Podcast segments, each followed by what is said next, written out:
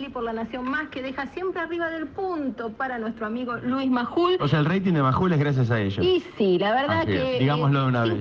50% de Sí. Machiavelli Girón y Digámoslo de una 50% de. Majul. Majul hizo unos picos muy buenos de 3-2 con el Dipi. Ah, muy bien. Muy Qué grande el Dipi. Sí, porque él anuncia investigaciones, se suda, qué sé yo, pero el Dipi le Sí, hizo sí, 3-2, sí, es eso es así, y promedió 2.4 en el consolidado Majul, arriba de ese 5 que promedió 2-2, TN 2-2, 1-6 a 24, 0-7 el 26 y todo lo demás abajo. Así que con ese 2-4, si no me equivoco, excepto al AG, le ganó a todo lo demás.